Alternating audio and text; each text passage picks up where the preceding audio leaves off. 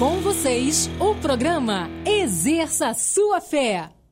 E aí, pessoal? Estamos de volta. Muito bom. A semana passada, nós começamos aqui nessa série nova. Na verdade, eu já tinha compartilhado alguns anos atrás sobre esse assunto, mas eu acrescentei outros, né? Porque você tem tantas coisas aqui que são preciosas. Eu fui na inspiração de um pastor que eu tenho assistido também, uma série de mensagens dele. Isso aqui começou a ficar bem vivo no meu coração e a gente precisa, nos dias de hoje que nós estamos vivendo, nessa, nesse momento de ameaça sobre isso, o mundo está sendo mais ou menos liberado, meio sacudido com esse assunto, né, sobre vida, sobre morte, a gente falar sobre, será que a gente está preparado para essa eternidade? E explicar um pouquinho esse conceito de eternidade, né? Eu estava falando ali em cima com o Disseu sobre isso. Olha só, a Bíblia tem tudo que você precisa saber a respeito da vida do homem. Tudo. Demais, né? Então, o que Deus tem para nos falar, simplesmente assuma dessa forma. Vamos ser simples e prático. O que Deus fala é a verdade. No mundo de fake news, de tantas coisas que não são mais verdadeiras, queridos, nós vamos ficar com a verdade. Então Deus fala algo sobre um assunto, então toma posse daquilo, porque aquilo vai te abençoar. E é dessa forma mesmo. Aí você fala assim, pastor, mas eu não estou entendendo. Não, não, é não é um entendimento com a cabeça. É essa verdade absoluta sobre algo que Deus ele fala, que a gente tem que assumir por fé. E isso abençoará você, porque você acredita nisso. Então, o que Deus tem a falar sobre eternidade, acredite, porque é a verdade. Aleluia, simples desse jeito. Eu gosto desse evangelho, eu gosto de Deus porque ele é simples. Ele não tem nada de complicado. Complicado somos nós, né?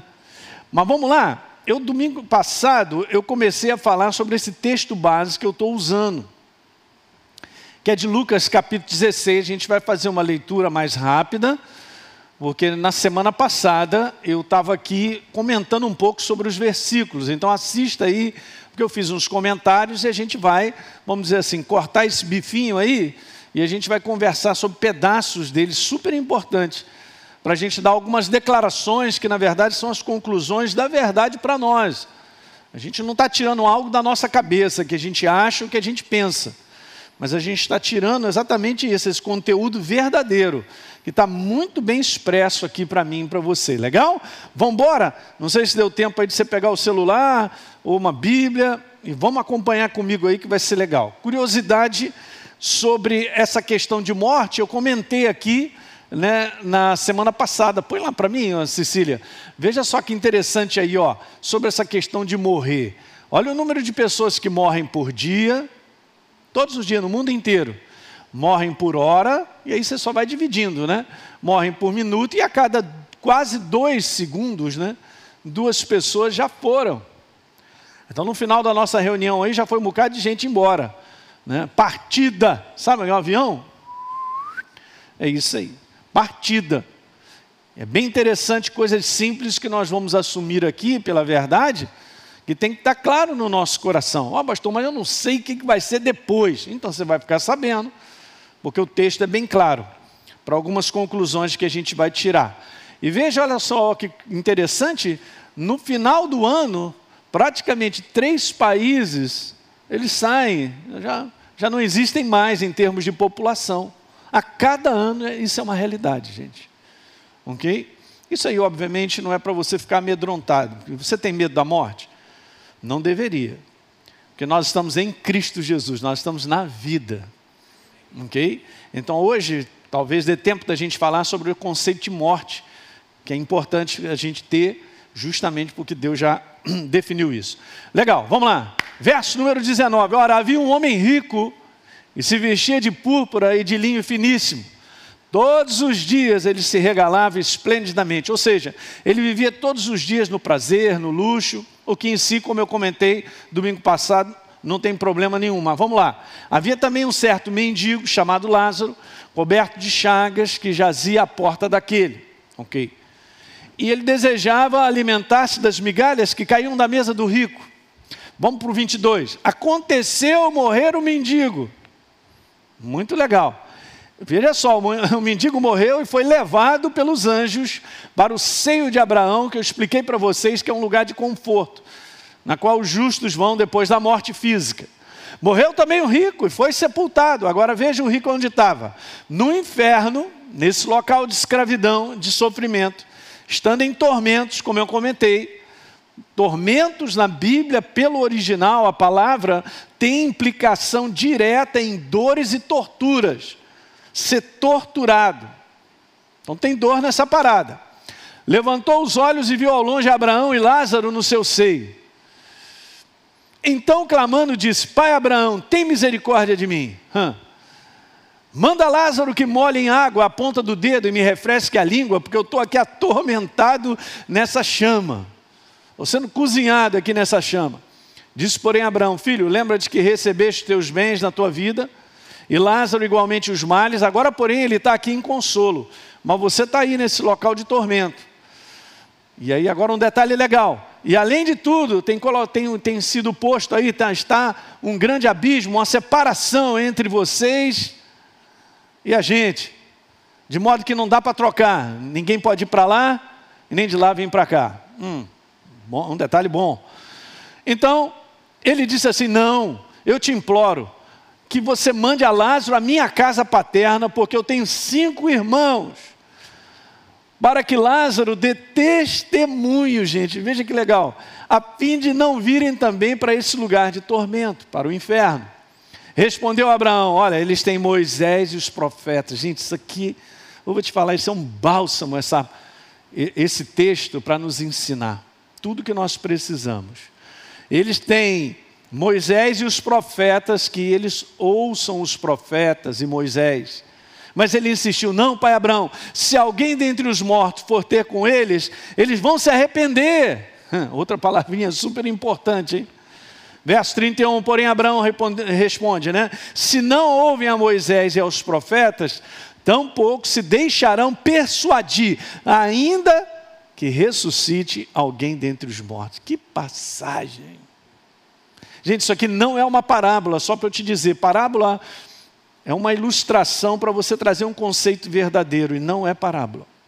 Jesus falou com parábolas também, ele ensinou a verdade através de parábolas, mas aqui é uma história verdadeira, que Jesus está contando para nos ensinar, e Deus está nos ensinando muitas coisas que a gente vai ver. Então, esse assunto, ele sempre tem um interesse alto, gente, porque é essa questão de passar para o outro lado de um modo geral, esse, esse assunto ele é meio intrigante para as pessoas, né?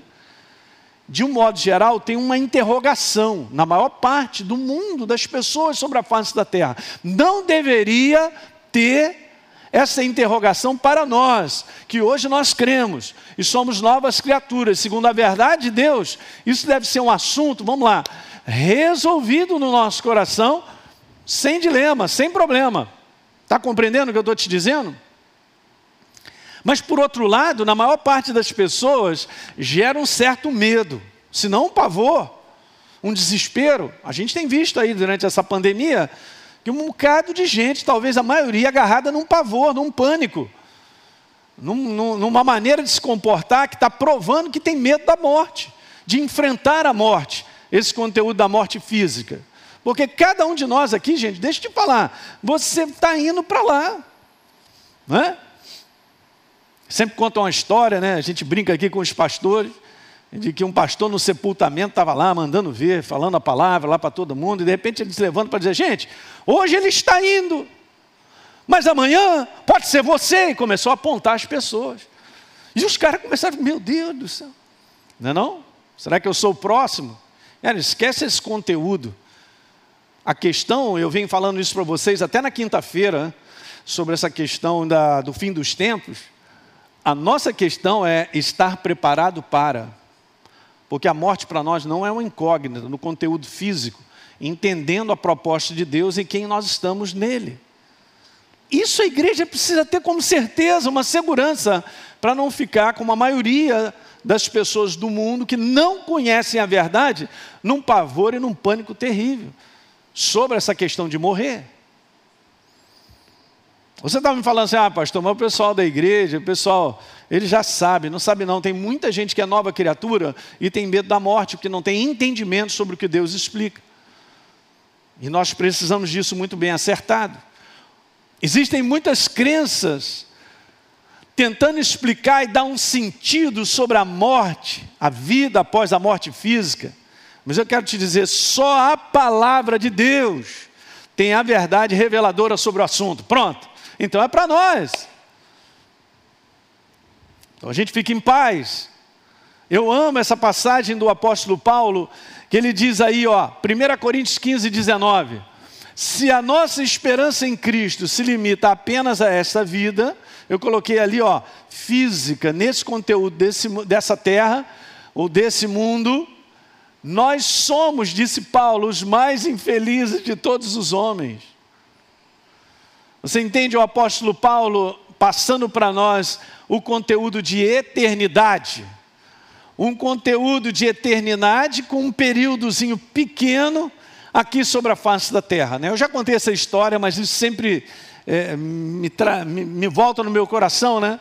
Uma vez visitando meus parentes em Belo Horizonte, eu estava eu tava num ônibus de noite, era tarde, peguei o último ônibus da noite. De madrugada estava um, fio, um, frio, um frio danado, né? E ali naquela região de Barbacena, para quem conhece ali, sabe que lá é frio. Aí o ônibus parou, todo mundo agasalhado dentro do ônibus, eu estava com fome, fui comer um sanduíche, não tem jeito. Saí, beleza, tava sozinho, só eu pedi um sanduíche. Cara, dá para fazer um misto quente aí, beleza, faz um misto quente. Aí tinha lá uma Bíblia aberta assim, bem grande, né?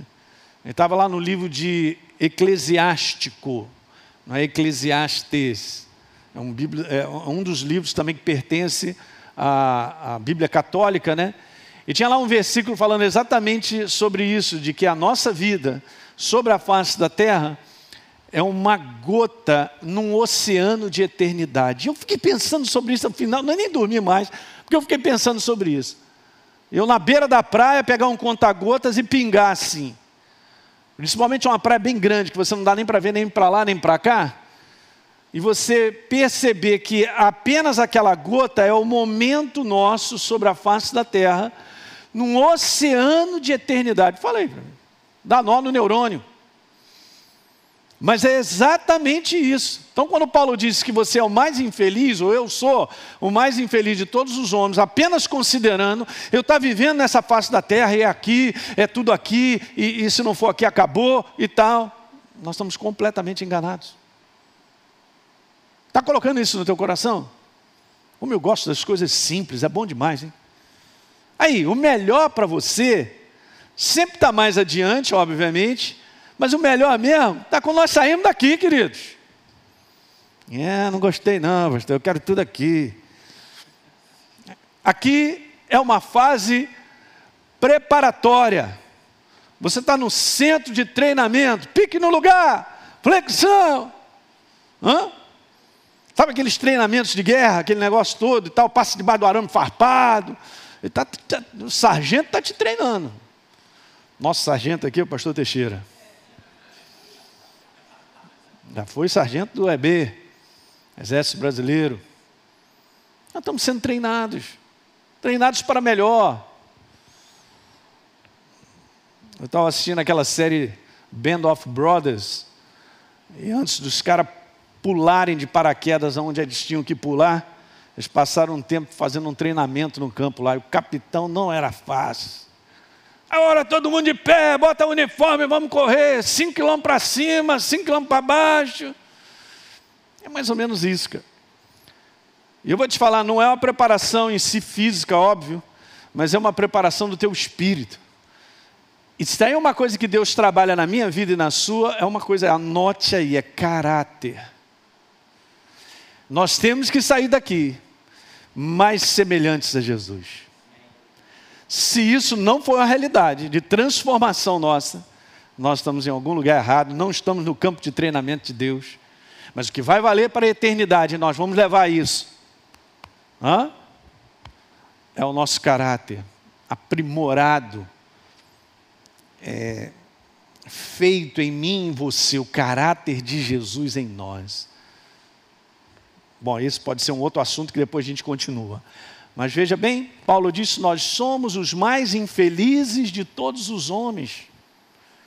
Então, gente, está bem claro nesse versículo que o apóstolo Paulo ele está falando de uma continuidade. Diz aí, continuidade.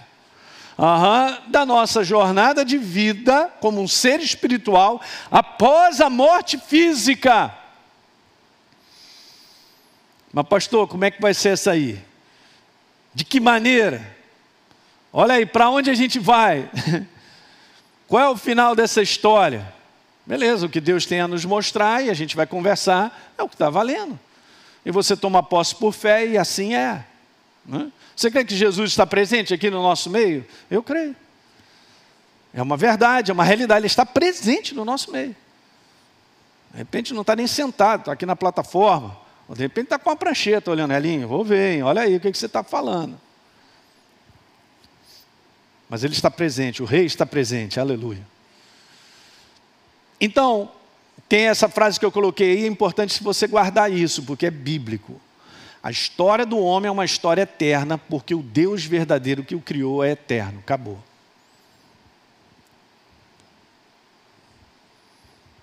Agora, olha só que legal que eu quero te falar, porque você dá uma olhadinha em todas as culturas das nações e dos povos do mundo, a essa noção de que existe algo além.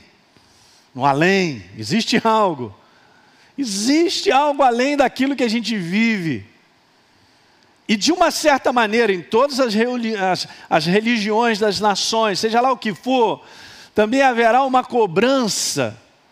Tem isso, as pessoas não sabem explicar, mas elas percebem que haverá uma cobrança pela condição da vida que a pessoa levou sobre a face da terra.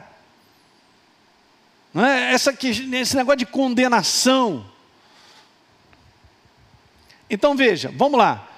Agora a gente vai tirar algumas conclusões daquele texto. Eu pedi para que você lesse ao longo da semana e que você puder, se você puder continuar lendo, seria legal. Porque eu garanto que o Espírito Santo vai, vai certificar muita coisa no teu espírito. Simples. Mas nós vamos tirar algumas conclusões aí. Vamos tirar umas verdades de toda essa passagem, eu vou colocar essa primeira conclusão aí, ó. Então o homem, ele não deixa de existir quando a sua vida física ela cessa. Ponto. Bota isso no teu coração e é verdade. Pastor, mas todo cristão deveria saber isso, mas pois é incrível. Mas uma boa parte dos cristãos não foram ensinados a respeito de muitas coisas. E há muitas dúvidas no coração do próprio povo de Deus sobre esse assunto. Então eu, um ser espiritual, uma vez criado por Deus e entrado nessa terra numa existência dentro desse corpo físico, eu jamais deixarei de existir. Você tem que entender uma coisa: o teu corpo é apenas a, a residência onde você mora, tá certo? É um lugar, é uma habitação do ser espiritual que você é e eu também sou. São conceitos importantíssimos. Ok? Então, legal, eu morri fisicamente, o que vai ali para a terra não é você. Não vou repetir isso, é simples, né? O que está indo ali não é você. Você não está morrendo, acabando. O seu corpo, a sua residência é que já foi o prazo o prazo dele para que você habitasse como um ser espiritual vivo. Está entendendo o que eu estou falando, gente? Então está ali só o corpo. Então, quando você vê uma pessoa, você vai num velório. Recentemente, meu pai também faleceu. Ali só está o corpo. Mas o ser espiritual, que é o meu pai, sou eu e é você, nós vamos viver eternamente. Aleluia! Então, um dos grandes confortos para mim, gente, nessa questão de entender quando um cristão morre, é que simplesmente ele chegou lá. Ele passou dessa primeira fase preparatória, ou chegou o tempo dele. Eu não quero entrar nos detalhes porque foi agora ou vai mais tarde. Eu só quero te dizer que ele agora já chegou lá. Ele já passou por esse tempo, continua bem vivo. Me lembro no sepultamento da minha mãe, Uma das palavras que mais marcaram. São, tem coisas que o Espírito Santo faz contigo e comigo que você sabe o lugar que você estava, o momento que você estava. Eu tinha saído um pouquinho assim, e, e eu me lembro, eu estava olhando um pouquinho para fora e o Espírito Santo veio aquele jeitinho dele gostoso e falou assim: Aline, fica tranquilo. Falou isso para mim. Fica tranquilo porque a tua mãe foi promovida. Pronto. Tomei posse. Palavra dele, ele é a verdade. Eu sei que a minha mãe continua existindo, está na presença de Deus, cumpriu a sua carreira. É isso. Isso é demais. Ok? Então o corpo físico ficou. Eu trouxe um exemplo para te mostrar. Trouxe minha luva aqui de motocicleta. A luva é exatamente a minha mão, óbvio, né? Ok. Então beleza, parece que ela está animadinha, né? ela está animadinha. Está animadinha mesmo, está doida para pegar. Hein? Ó, oh, já foi, ó, já foi. Ok.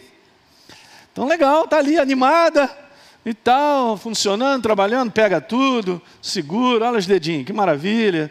Faz tudo que tem que fazer. Mas, cara, ela é simplesmente, vamos botar dessa maneira, um invólucro, né? Por cá. E outra coisa, tem a característica da minha mão. Ora, são cinco dedos, cinco dedos na luva. Mas se a minha mão sai, eu estou dando um exemplo simples, a gente fala isso até na escola Atos, né? Mas vamos relembrar isso. Se a minha mão já não está mais ali, é só uma luva caída no chão. Ela não tem a menor condição mais de mexer, de cumprir o propósito pelo qual ela foi construída. Deus me formou e colocou dentro de um corpo físico, para que ele pudesse ser a expressão do meu espírito. Quando você olha para o meu zoinho, minha Deus está aqui, está olhando para mim. Hã? Quando você olha nos olhos ou você dá um sorriso, nada mais é do que a expressão de quem você é. Esse meu corpo expressa quem eu sou. Então, um dia, essa luva, esse corpo, vai para a sepultura, mas eu já não estou mais lá. E aí, pastor, se eu não estou mais lá, para onde eu fui? Ah, exatamente isso que a gente vai ver. Mas eu continuo vivo. Ó, aí aqui, ó.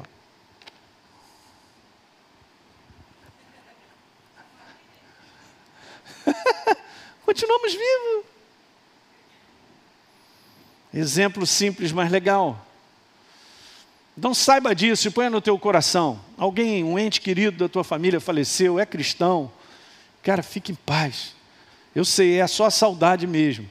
Mas vou te falar, fica nessa segurança. Já chegou, graças a Deus. Não é isso? É verdade. Então vamos ver esses dois textos aí. Aconteceu, morreu o mendigo, ser levado pelos anjos. Morreu o mendigo. Beleza, mas não falou que ele foi sepultado, claro, né? Ele foi sepultado, mas ele foi levado, ó. Então, ele saiu da sua residência terrena. Certo? Está aqui. Saiu da sua residência terrena o seu corpo está lá estendido, foi para a terra. Mas ele, veja bem, ele foi levado pelos anjos. Olha aí, hein? vai surpreender hein? quando a gente sair desse corpo físico. Os anjos com aquela carruagem, sei lá, né? fazer uma escolta celestial, aleluia, hein? levado pelos anjos para o seio de Abraão, que eu te falei que é um lugar de conforto, é um local onde os justos estavam, né? Após a morte física. Então, legal, você entende isso simples, né? Ficou o corpo ali e você foi levado, você continua. Lembra, essa é a primeira conclusão. O homem não deixa de existir quando a sua vida física cessa conceito desse mundo, de tantas pessoas, podem estar influenciando a vida dos próprios cristãos. Né? Não, tá, tudo acaba, já era, ou a gente vai dormir para sempre, ou foi tudo extinto, dissolvido. Olha que detalhe interessante. Agora está escrito que também morreu o rico. E ó, peraí, agora a gente vê, ó, não está falando que foi levado nem nada, mas está dizendo aí que ele foi para onde? No verso 23. Olha o que está escrito: no inferno. Então ele sai dessa residência física, ok? E ele vai para um outro destino. A gente vai conversar sobre isso, mas é tão simples, né? Porque a gente percebe que existem, percebe não, é uma verdade, está escrito Jesus descrevendo dois destinos, um e outro. Uma vez que o corpo físico está lá, já cessou, já não é mais a sua residência. Mas você continua vivo e eu também. Então, no inferno, nesse local, que no grego é Hades, local de escravidão, você tem que entender as expressões disso. É um local de escravidão. É um local, como eu falei, de, de sofrimento. E nesse local, veja, completamente oposto do local onde Lázaro estava, que era um local de conforto, de segurança, de paz. Ele está aqui em tormento, gente, que envolve aquilo que eu comentei sobre dores, torturas. E então ele levantou os olhos e ele viu Abraão e Lázaro nesse conforto. Então, essa é a primeira conclusão que você tem que deixar aí bem clara para você é que a gente não cessa de existir. Então, morte física, que a gente vai depois conceituar as mortes aqui, simples, não significa nada para mim e para você. Porque um dia você vai sair dessa casa aí. Alguém vai dizer assim, poxa, graças a Deus que eu não gosto dessa minha casa, é muito apertada. Né? Eu gostaria de ser assim. Ah, pastor, eu gostaria de ter cabelo louro. Eu gostaria de ter olhos claros. É sempre assim, né? Ninguém gosta da cor dos olhos que tem, do cabelo que tem, ou não cabelo, ou tendo cabelo, ou não tendo. É assim mesmo. Agora veja aí, ó, Deus criou o homem para que ele viva pela eternidade. Simples assim. Então eu jamais, guarda isso, eu jamais, está lá o meu corpo, eu, na verdade, o ser espiritual que residia nesse corpo, eu jamais deixarei de existir. Alguém pode pensar, como eu já pensei várias vezes, mas por que, que Deus não destruiu Satanás? Porque o que ele, o que ele cria, ele cria para a eternidade. Mas ele resolveu isso. É, mas bem que ele podia apertar o dedinho assim. Pois é, essa é a nossa maneira humana de pensar. Mas eu e você, nós existimos para a eternidade. Guarda isso aí. Pastor, eu vou cansar de mim mesmo. Não vai não, fica tranquilo. Ok? Nós vivemos para a eternidade.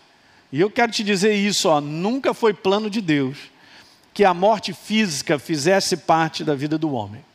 Nunca foi.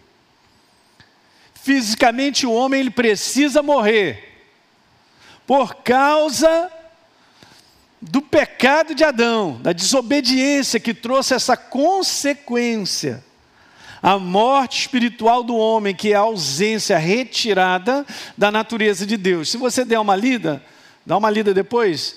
Gênesis capítulo 2, no verso 17, Deus falou: Adão, olha só, você pode comer de tudo que existe por aí nesse jardim que eu preparei para você, mas essa árvore do conhecimento do bem e do mal, não coma, porque no dia que você comer, você vai morrer. Você sabia que a maior parte dos cristãos entendem que, é, que Deus está falando de morte física?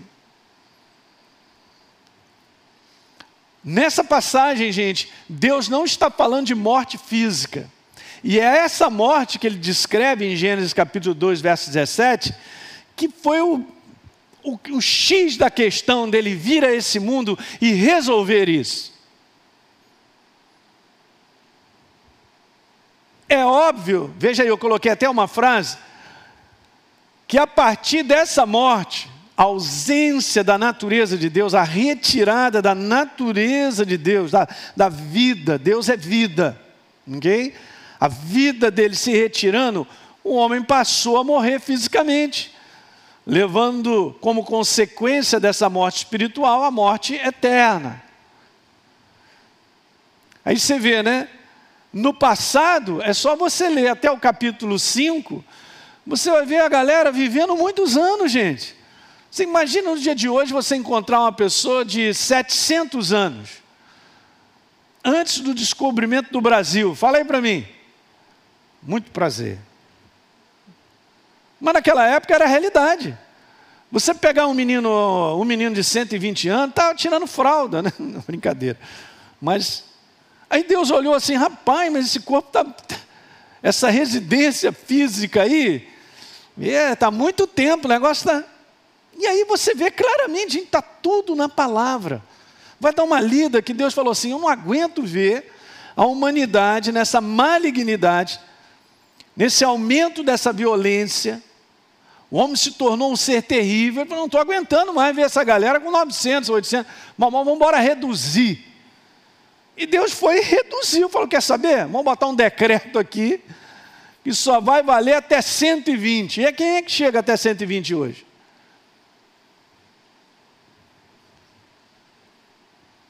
Mas o pessoal vivia. Mas no final, fisicamente teria que morrer. Porque primeiro, ouça, a natureza, a vida de Deus se ausentou do espírito do homem. Então a morte física se apresenta e aparece numa proposta que não era original de Deus. Deus criou a mim e a você na originalidade, antes do pecado de Adão, para que a gente pudesse viver nessa condição eternamente. Agora você imagina como é que era o ser chamado Adão e Eva antes do pecado. Meu Deus. Hum. Então vamos lá rapidamente. Vamos seguindo aqui eu quero te mostrar o que, que a palavra de Deus fala sobre morte. A Bíblia cita três tipos de morte. Essa é a primeira delas que a gente vê Gênesis capítulo 2, e vamos entender isso, mais uma vez eu repetindo. A morte espiritual, gente, veja bem, é a retirada, é a ausência da natureza de Deus do ser humano. Então vamos lá, vamos explicar. Pastor, e hoje eu, como nova criatura, eu estou vivo espiritualmente. Eu era um morto espiritualmente, mas eu estou vivo. Então hoje o mundo vive nesse corpo terreno, mas é um ser espiritual morto, precisando receber o sacrifício de Jesus como Senhor e Salvador, para que ele seja transformado no seu interior num ser espiritual vivo novamente. Você está entendendo, gente? É simples. Então, quando eu falo de um homem espiritual morto, não significa que ele está morto do ponto de vista físico. A questão da morte física é só a questão de passagem de um estágio para o outro mas nós somos seres eternos. Então, o morto espiritualmente é eterno. O vivo espiritualmente, a nova criatura, é eterna também. E a gente acabou de ver que tem destinos diferentes. Captou? Ah, mas eu quero entender isso. Então é simples, é isso que eu estou te falando. E Deus tem dado à humanidade a oportunidade de se tornar um ser espiritual vivo, habitando nesse corpo físico sobre a face da terra. Que bom que você encontrou a luz, cara. Que bom que você recebeu a Jesus como Senhor e Salvador. Eu louvo a Deus todo dia e te agradeço, Senhor, obrigado. Você nova criatura. E essa oportunidade, a gente vai ver à frente, ela só existe sobre a face da terra. Porque Jesus veio como homem. Ele tinha que vir nessa condição, nessa residência física, para me substituir na cruz do Calvário e trazer de volta a vida. E ele vos deu vida, Efésios 2:1. Estando eu e você mortos, ó, nos nossos delitos e pecados. Oh, mas eu estou vivendo sobre a face da terra assim como o mundo, mas estão mortos espiritualmente. Então atrela só isso que eu quero te falar: morte espiritual é a ausência da natureza de Deus no homem. Deus se retirou, falou: Adão, se você comer desse fruto, você vai morrer. É como se ele estivesse dizendo: Adão, a minha natureza, a minha vida, ela vai sair de você. Adão nem captou o que, que Deus estava falando. Então veja, gente, por causa do pecado de Adão, a morte espiritual passou a ser a herança de toda a humanidade. Você lê o capítulo 5 de Romanos, você vai ver que então foi passado como herança. Então o problema não é o ser humano dizer assim, pastor, eu não tenho nada a ver com Adão, ele fez bobagem, mas eu estou aqui, não tem jeito. Porque nós já nascemos nessa identidade. Por isso que a gente tem que entender que morte espiritual é uma questão de natureza. É muito legal que eu vou te mostrar aqui alguns versículos, para você entender isso. Essa morte é uma natureza. Eu perdi a identidade de Deus, mas eu não fiquei aí. Ah, sozinho, na coluna do meio. Não, a gente acabou tendo e adquirindo a natureza do diabo, porque ele se tornou possuidor, ele se tornou dono da humanidade, pai da humanidade. Eu gosto muito dessa passagem porque ela é esclarecedora. No dia que eu li uh, sobre vários assuntos atrás, o Espírito Santo me mostrou algo simples. Você pode comigo, não está aí? Vá comigo a João capítulo 8, no verso 44. João 8, 44. Quando Jesus estava tendo um confronto lá com os fariseus e falando várias coisas,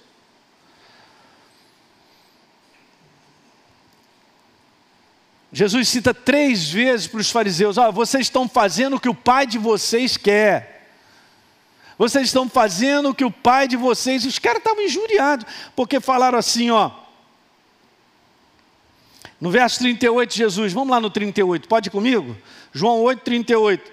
Eu falo das coisas, Jesus falando, que vi junto do meu Pai, meu Deus, mas vocês fazem o que vocês viram do Pai de vocês. e Jesus já separou os pais. De quem eu sou? Quem é meu pai? É bom saber hoje. De que lado você está? Um pai pode ser vermelho, um chifre e tal. Outro amoroso, cheio de glória, de vida, né, Sérgio? E que é isso, cara? Você quer ver um pouquinho mais à frente? Aí eles falaram assim, responderam para Jesus: Nosso pai é Abraão, rapaz. Disse Jesus: Olha só, se vocês são de Abraão, 39, filhos de Abraão, então façam as obras de Abraão. Veja, verso 40. Mas agora vocês estão procurando me matar. Eu que venho e tenho falado a verdade que ouvi de Deus. Assim não procedeu Abraão. Aí, olha o 41, de novo. Vocês fazem as obras do pai de vocês. Ah, rapaz, os caras ficaram bravos. Estavam, quicaram. Nós somos bastardos! Que absurdo! Jesus deixou a galera nervosa. Replicou Jesus: se, você, se Deus fosse de fato, ah meu Deus, olhem para mim, gente. Jesus estava falando para o povo de Deus, daquela época, daquele povo que Deus escolheu, dessa semente Abraão, vir uma nação, que ele disse: esse é meu povo. Falando para o próprio seu povo, dizendo isso. Se Deus fosse de fato o Pai de vocês, vocês deveriam me amar, porque eu vim de Deus e aqui eu estou, pois eu não vim de moto própria. Aleluia. Jesus não veio de moto própria, pegou a emprestada.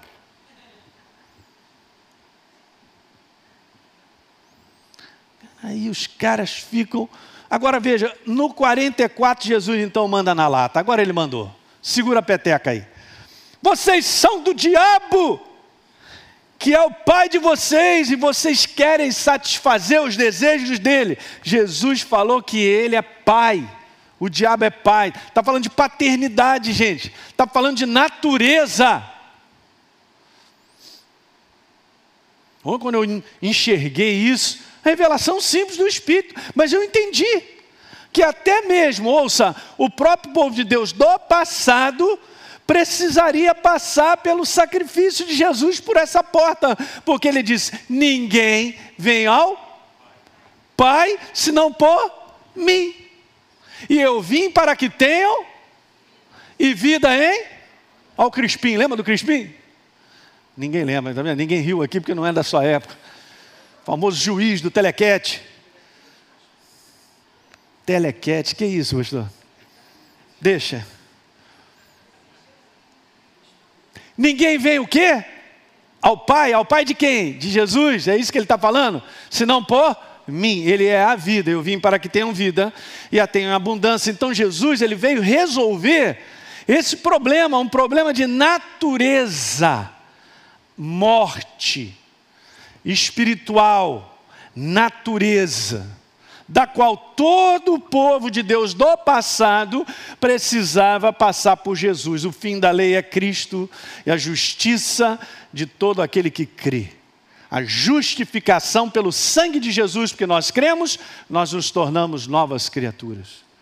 Então, de uma maneira simples, saímos de uma paternidade legal, da mão do diabo, para sermos agora filhos legítimos de Deus. Legitimidade, eu tenho a natureza do meu pai, eu sou filho dele e você também. Por isso a importância de identidade sobre a face da terra. Fiz uma série de mensagens cinco minutos aí, falando sobre isso, a real identidade, no contexto de realeza. Uh, aleluia! Você entende que, como novas criaturas, a morte espiritual já não faz parte da nossa vida. Essa é a número um, nós precisamos guardar isso. Olha que legal, vou te mostrar duas passagens bacanas. Romanos capítulo 6, verso 23. Está escrito aí: porque o salário do pecado é o quê? A morte. Não, não põe a força nessa morte num conteúdo físico, gente. Não é isso. É por isso que determinadas passagens que o apóstolo Paulo ele coloca como palavra morte, não ponha isso tudo dentro desse quadro chamado morte física, porque não é. Ele está falando sobre a morte espiritual. Então ele está falando sobre uma questão de natureza. Veja, então se é morte espiritual, é a ausência da natureza de Deus. Então isso significa que a minha natureza está atrelada ao inferno. Por legitimidade, por legalidade. Então o capetão, a serpente, o dragão, é o meu pai por natureza. Ele tem direito sobre a minha vida. Mas quando Jesus veio, ele tomou de volta a humanidade. Ele resgatou por um preço precioso que é o seu sangue, resgatando a humanidade dessa natureza que atrela o mundo à morte espiritual. Esse é um dos assuntos, gente, eu estou falando para você. Eu percebo no meu coração que a igreja precisa ter grande entendimento para ela poder se posicionar sobre a face da terra na real identidade dela. Que resgate, hein? Que paixão maravilhosa. Ele nos deu vida. Então veja, porque o salário do pecado não tem jeito, morte. Está lá. Mas o dom gratuito de Deus é o quê? Vida eterna. Lembra na série anterior que eu falei sobre Zoe? A vida de Deus. Jesus diz: Eu vim para que tenham vida vida, que a natureza dele retornasse ao padrão da origem. Mas o dom gratuito de Deus, gratuito, gente, por paixão, misericórdia, a gente toma posse, é a vida eterna em Cristo Jesus, nosso Senhor. Então ele está falando sobre naturezas. A morte, o salário do pecado é a morte, a morte espiritual. Mas o dom gratuito de Deus é a vida. Mudou de natureza. Mudou então de paternidade.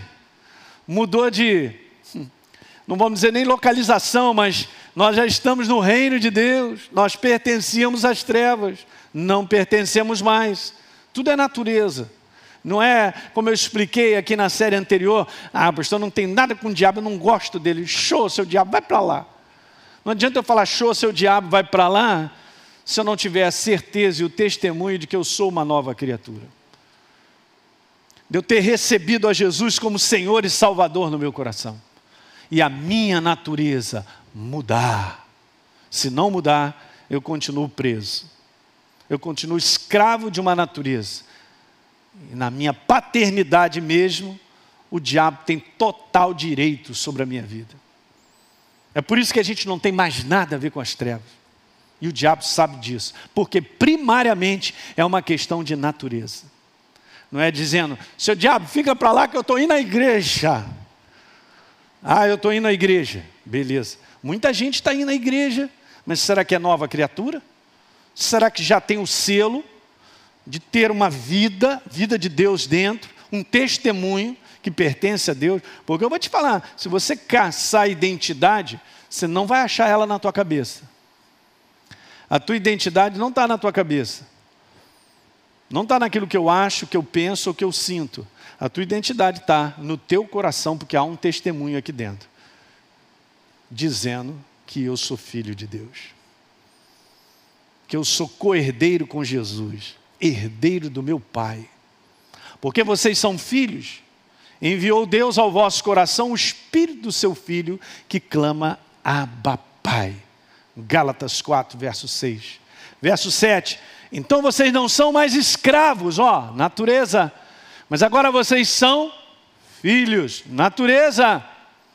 E sendo filhos, vocês são herdeiros de Deus. Aleluia! Uhul!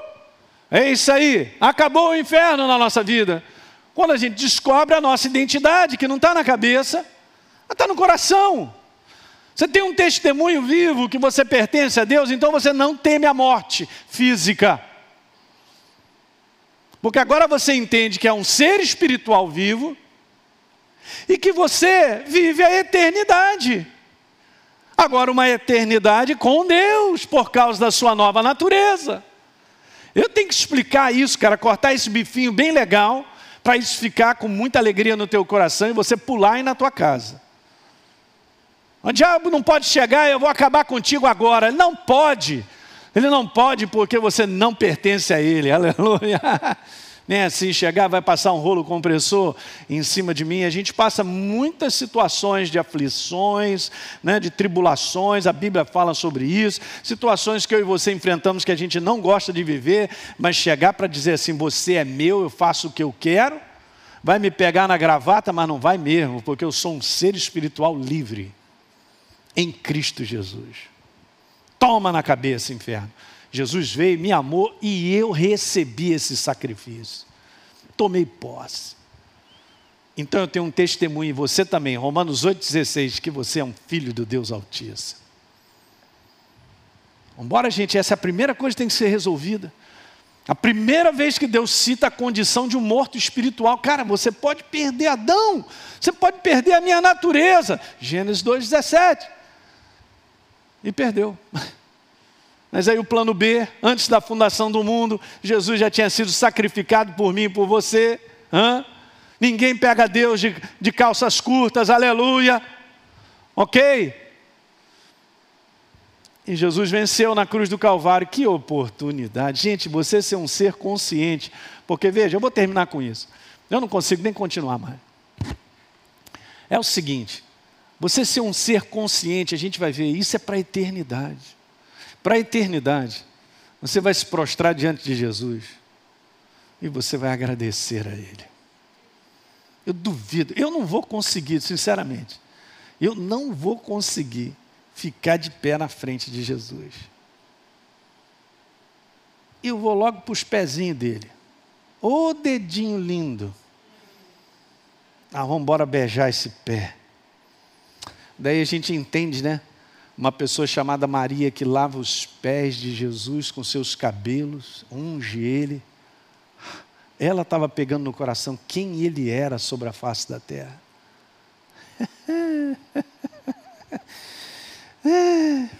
hum?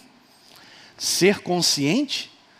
No próximo domingo eu vou falar mais sobre isso aí. Eu tinha prometido aqui a entrevista com o Marcinho. E mas vai passar, vai ser legal.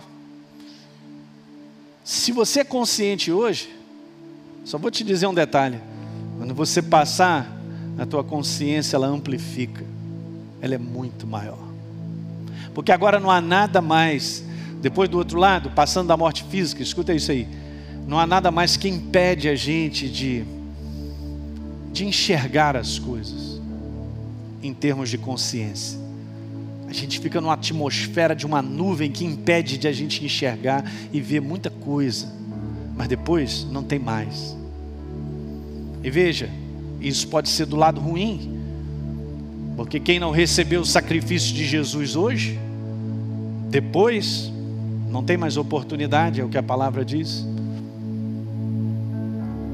Pastor, agora eu estou com medo. Não, não fique com medo, porque se você tiver medo, e você não sabe da sua condição em Cristo Jesus, eu estou te anunciando o Salvador.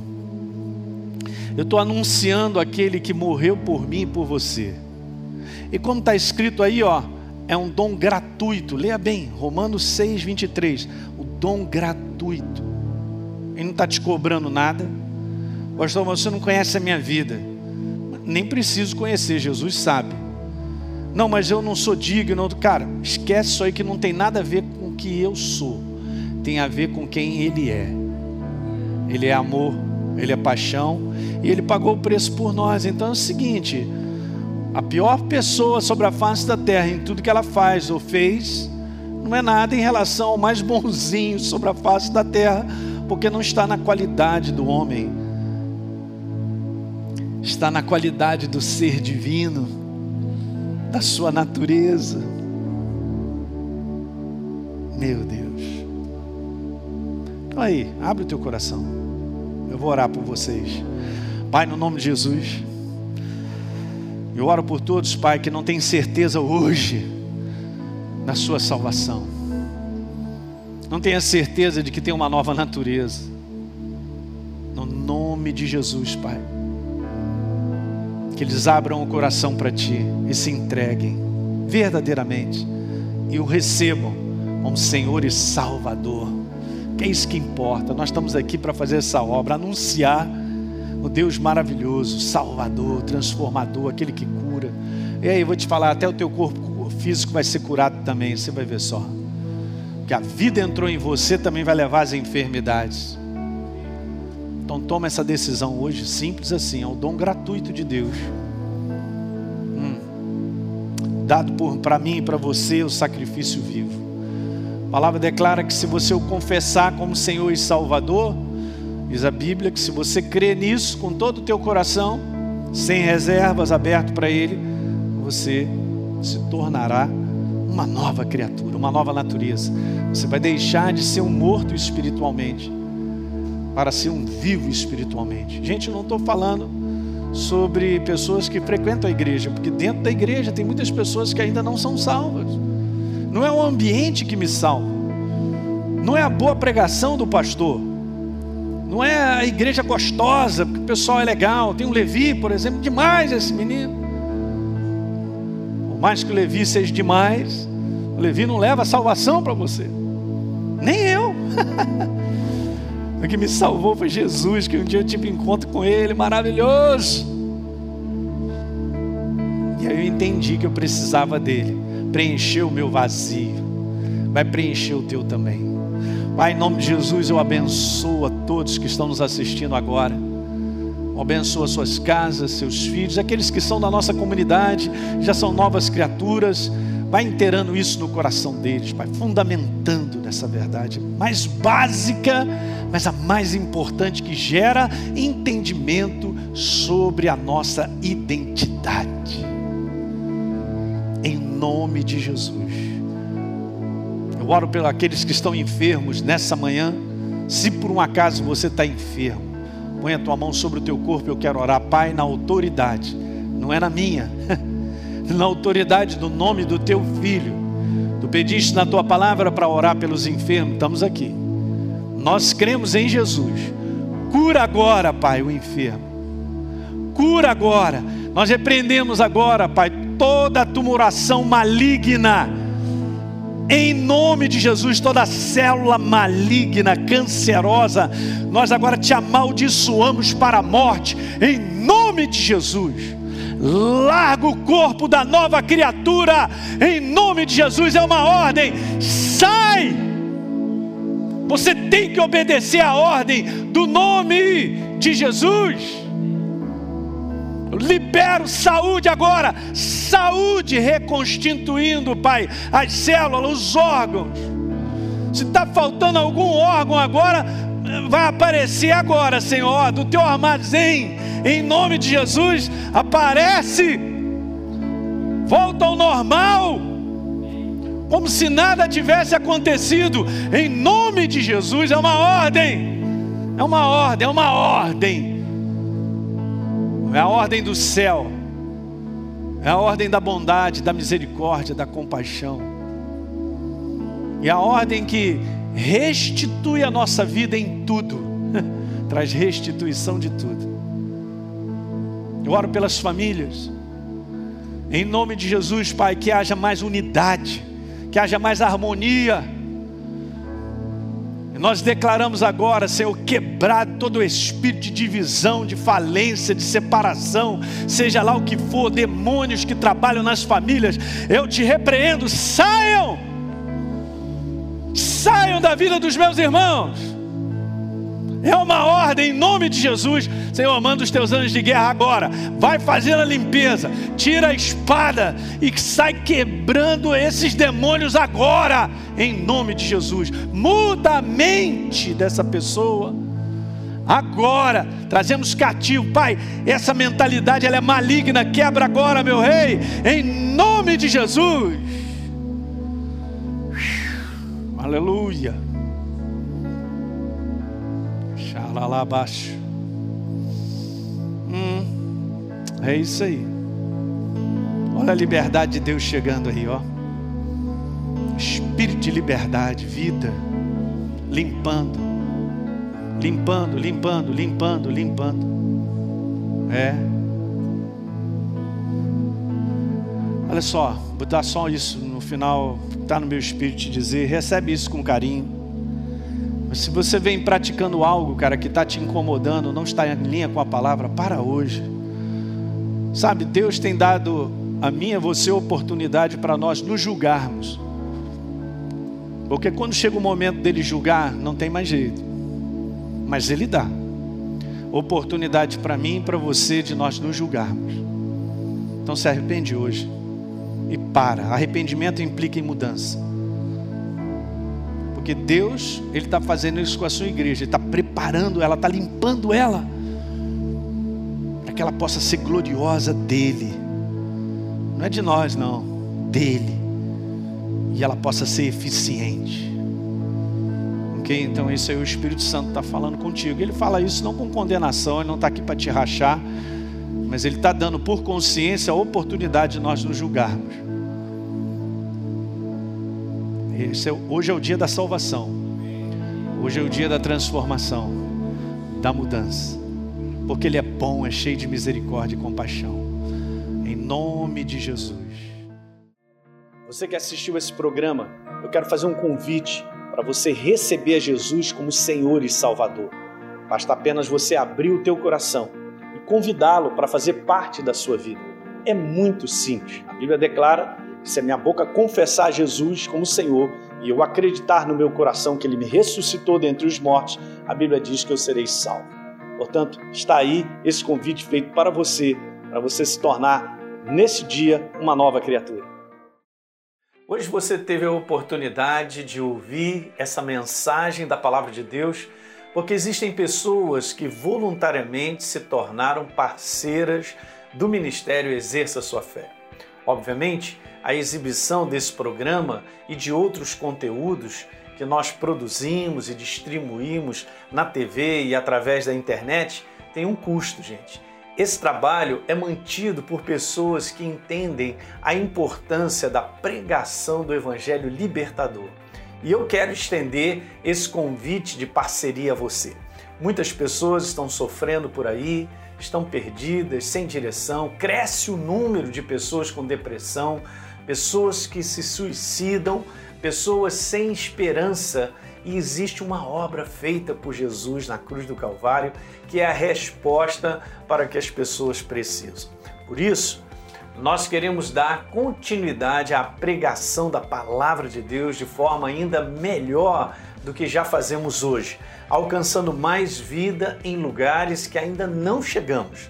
Então, se você sente o desejo de contribuir para que outros conheçam Jesus, assim como você um dia conheceu, seja um parceiro do Exerça Sua Fé. É muito simples.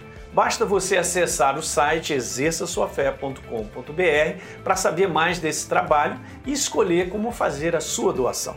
Enquanto você mantiver a sua parceria ativa, você terá acesso a uma área exclusiva no nosso site, onde nós estamos sempre acrescentando novos conteúdos. Hoje já existem disponíveis quase 200 mensagens minhas para você assistir a hora que você quiser. Além disso, você ainda terá à sua disposição os materiais complementares que eu uso nas minhas pregações e vamos estar em contato todo mês por e-mail. Então, fica aqui o meu convite para você plantar semente nesse solo fértil. Vamos juntos levar vida de Deus às pessoas que precisam. Conto com você. Que Deus te abençoe. Um grande abraço.